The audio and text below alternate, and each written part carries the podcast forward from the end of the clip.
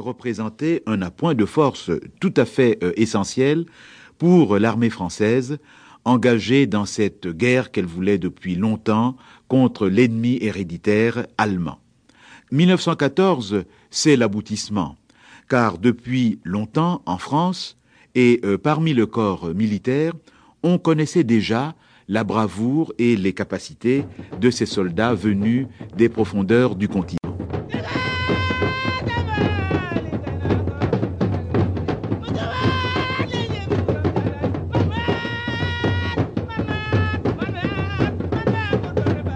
Aux origines de la force noire ou les gloires et les infortunes d'une légende coloniale.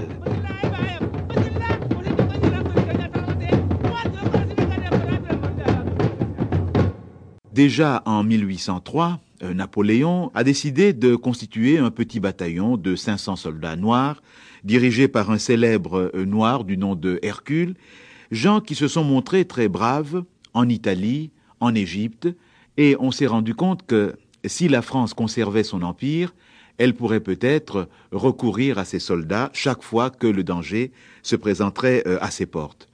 Euh, heureusement pour elle, il n'y aura pas de danger euh, à ses portes pendant de très très longues décennies. Mais quand même, il y a les guerres coloniales. À partir de 1817, les Français sont revenus en Afrique, à Gorée et puis dans l'ensemble du Sénégal, et petit à petit, ils vont pénétrer à l'intérieur du continent. Et alors on commence à les employer. Mais les Sénégalais, euh, comme on disait, n'aimaient pas ce travail militaire. Donc on achète les esclaves, et cette période de préparation n'est pas tout à fait euh, inutile, car euh, recruter des soldats, les immobiliser pendant plusieurs années dans le service militaire, ça pose des problèmes. D'abord, ce terrible problème qui sera résolu en 1914 de leur donner à manger. On a hésité, on a donné du pain et puis des pommes de terre, ça ne marchait pas du tout, et on a fini par mettre au point l'alimentation idéale du tirailleur sénégalais, beaucoup de riz, du riz tous les jours, et puis pour accompagner ça, de la morue, du poisson euh, sec, de la viande euh, salée, du lard, et pour euh, arroser cela, ce qu'on appelait encore au siècle dernier de la tafia, et que nous appelons aujourd'hui du rhum.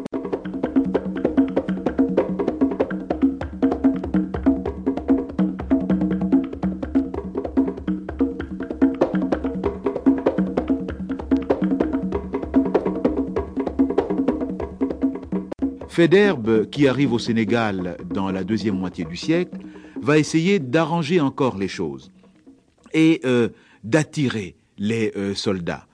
Pas beaucoup de techniques pour les attirer autrement que l'intérêt financier, ou alors la promesse, c'est un gros problème qui reviendra en 14, de leur donner la citoyenneté française. Et surtout, on veut les rendre euh, beaux. Et c'est certain que les soldats euh, noirs, comme probablement beaucoup de soldats ailleurs, aiment bien euh, parader dans de beaux costumes. Alors on met au point ce costume qui sera longtemps celui des euh, tirailleurs sénégalais, la chéchia rouge, le turban blanc, le manteau avec capuchon, la veste et le gilet bleu bordé de jaune, on aurait voulu de l'or, mais on a mis du jaune, et puis la culotte de Guinée, bleue ou blanche, plus quelquefois des chaussures. Les voilà donc ces euh, soldats euh, noirs, les premiers qui vont se rendre célèbres sur le terrain de lutte euh, coloniale. On les voit contre Amadou, Samori, Rabat, on les verra au Congo contre Stanley, et puis on se dit que peut-être qu'un jour, ils reviendront en métropole pour participer à des opérations militaires. Venus de presque tous les coins du continent africain, du Sénégal au Tchad, de la Côte d'Ivoire au Togo, du Cameroun au Gabon, du Congo à Lubangui-Chari, l'actuelle République centrafricaine, de la Guinée ou encore du Mali et du Dahomey, l'actuel Bénin, les tirailleurs sénégalais vont participer à toutes les expéditions militaires qui permettent à la France de se doter en quelques années du deuxième empire colonial au monde après les Anglais. Et contre tous ceux qui tentent de résister à la pénétration française à l'intérieur du continent, les tirailleurs sénégalais seront à chaque fois en première ligne. Contre Eladjo Martal, le fondateur de l'Empire tout couleur, en 1857, contre Lat Dior au Sénégal,